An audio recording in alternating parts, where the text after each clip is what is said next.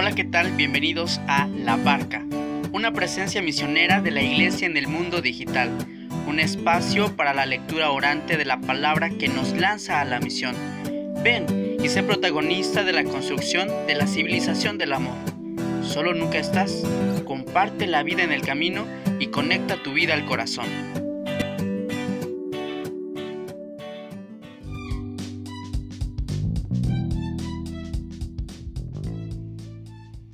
Hola, ¿qué tal amigos de la barca? Bienvenidos a este podcast católico que quiere ser una presencia de la iglesia en el mundo digital.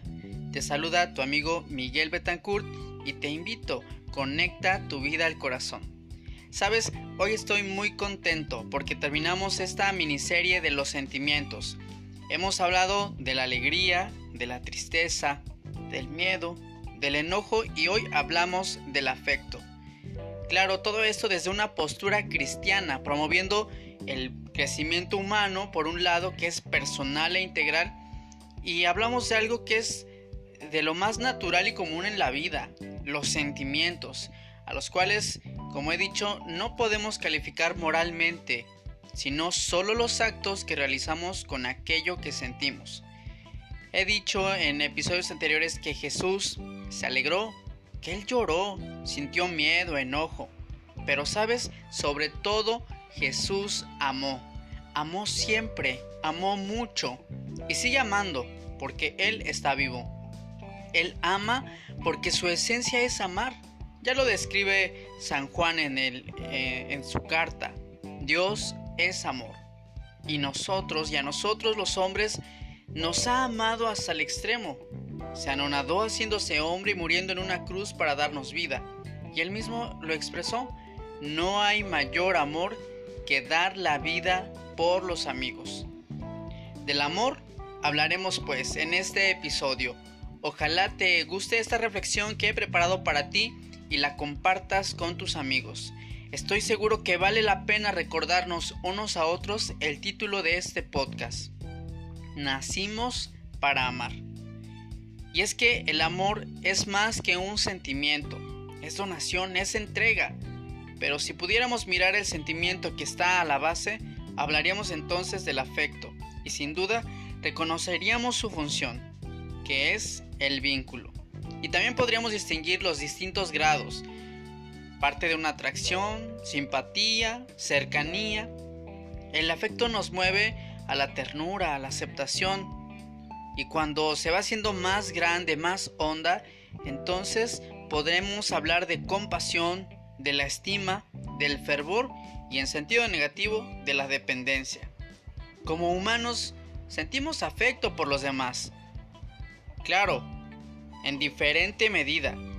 Amamos a nuestros padres, a nuestra familia, a nuestros amigos, porque el afecto es así, es grande y el vínculo cercano y porque más allá de todo el amor no es un producto, sino una facultad. Ojo, es una facultad, no solo un producto. No se aman las piedras, ni se extraña la silla cuando se separa de la mesa. No se besan los planetas, ni se abrazan los árboles. Por más que tu mascota mueva la cola en momentos especiales y pienses que te ama, híjole, déjame decirte que solo los humanos nacimos para amar. Solo los hombres y mujeres amamos pareciéndonos a nuestro Creador, que también nos ama y justamente nos creó por amor. Si hablamos de Dios, de Dios Trinidad, ellos se aman mutuamente, ellos son amor. Jesús es el Dios hecho hombre por amor y para amar.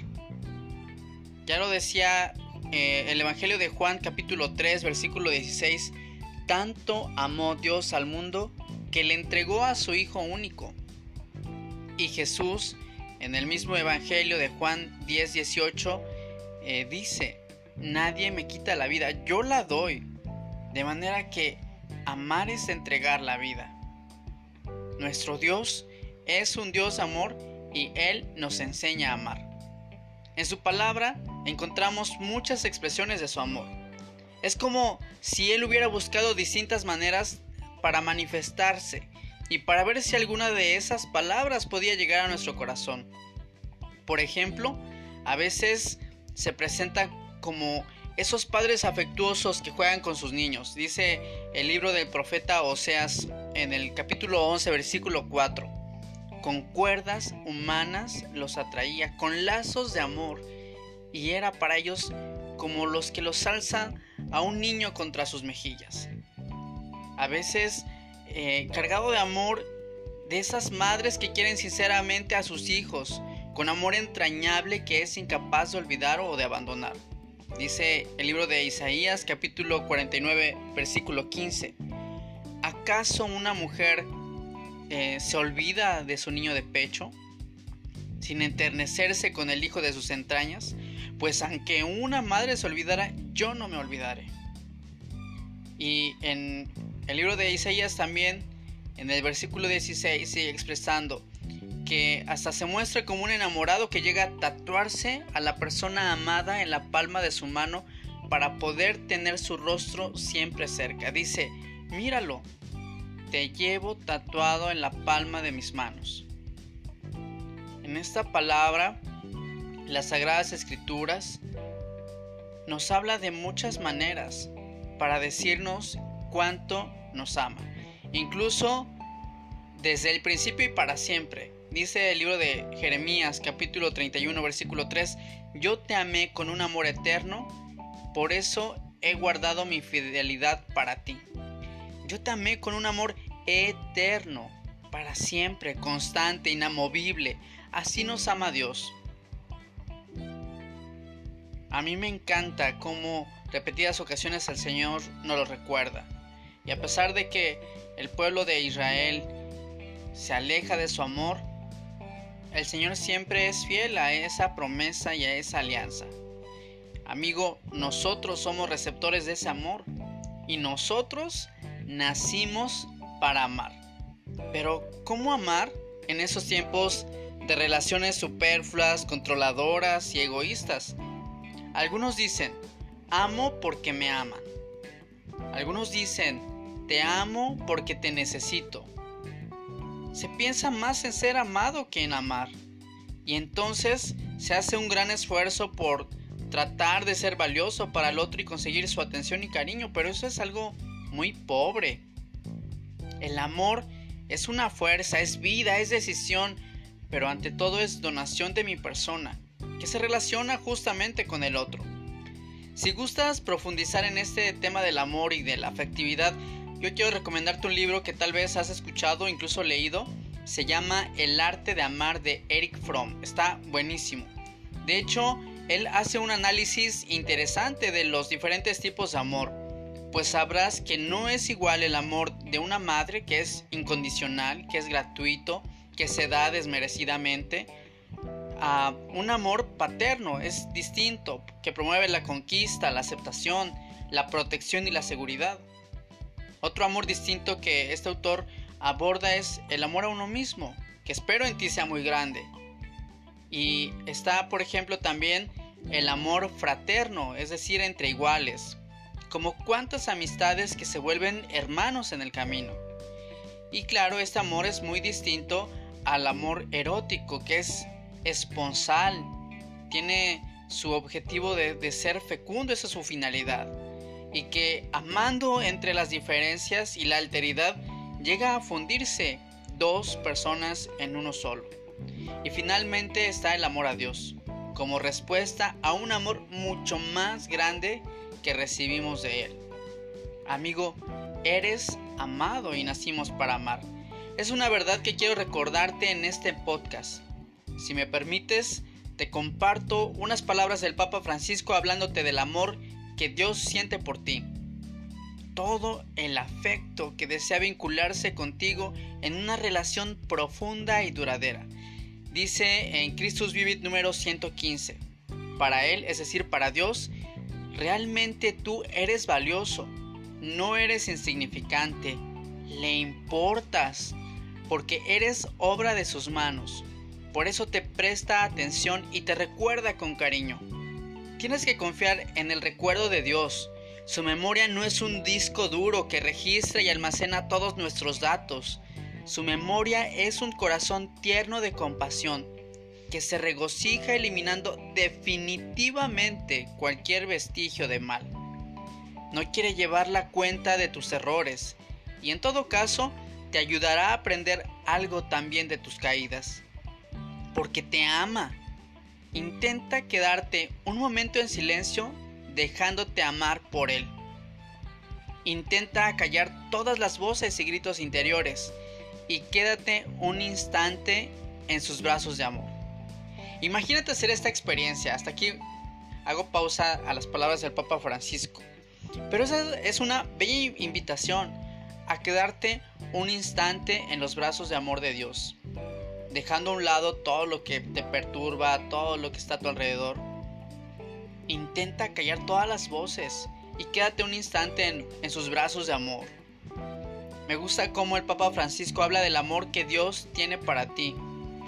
Dice el número 116 que es un amor que no aplasta, es un amor que no margina, que no se calla, un amor que no humilla y que tampoco avasalla.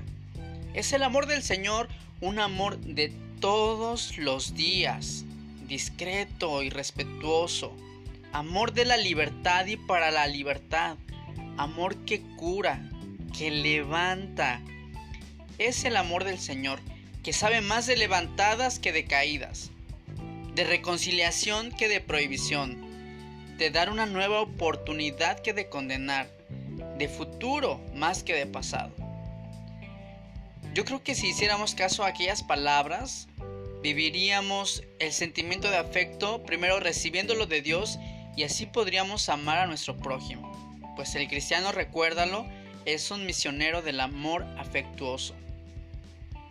La fe y la caridad son evidencias de un amor gratuito, verdadero, desinteresado. Y la caridad, uff, es la expresión de la misericordia divina. Ya decía Jesús en Juan 13:34, ámense como yo los he amado. Ese es un gran reto. Y la misión no solo es personal, también es de la barca también es de la iglesia, amar en comunidad, pues nacimos para amar. Amigo, hasta aquí te dejo con este episodio, nacimos para amar, estoy para servirte en las redes sociales, me encuentras en Instagram como arroba peregrino misionero y en Facebook como Miguel Betancourt. Te dejo con este canto que se llama Amor, Amar, Amarte de los misioneros servidores de la palabra, a quienes felicito también por su eh, reciente profesión de, votos perpetuos. Algunos de mis hermanos con los que compartí la formación para ser misionero laico han hecho votos perpetuos y son eh, religiosos eh, del Señor para siempre. Mi oración por ustedes para que sean fieles desde la pobreza, la castidad y la obediencia. Y esa también es una muy bella forma de amar. Amigo, me despido de ti, no lo olvides, conecta tu vida al corazón.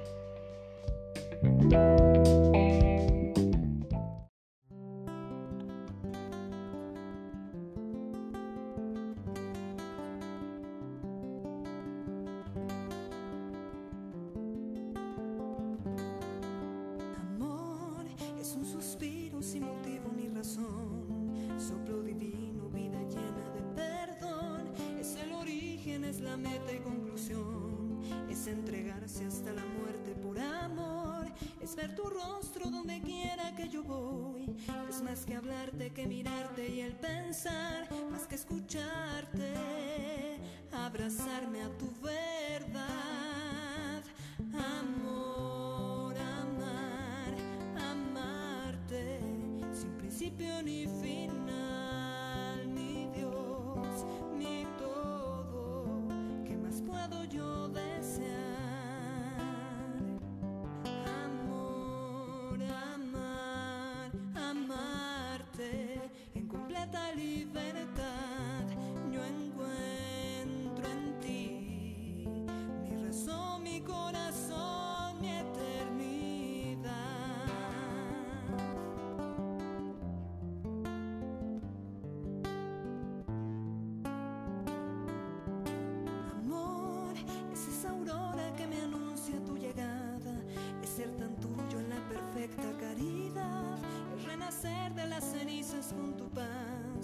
la esperanza de que tú jamás te irás. Amor es gracias, un tesoro es novedad. Es arriesgarse aunque todo vaya mal. Es tropezarse con el cielo al caminar. Amor, amar, amarte. Sin principio ni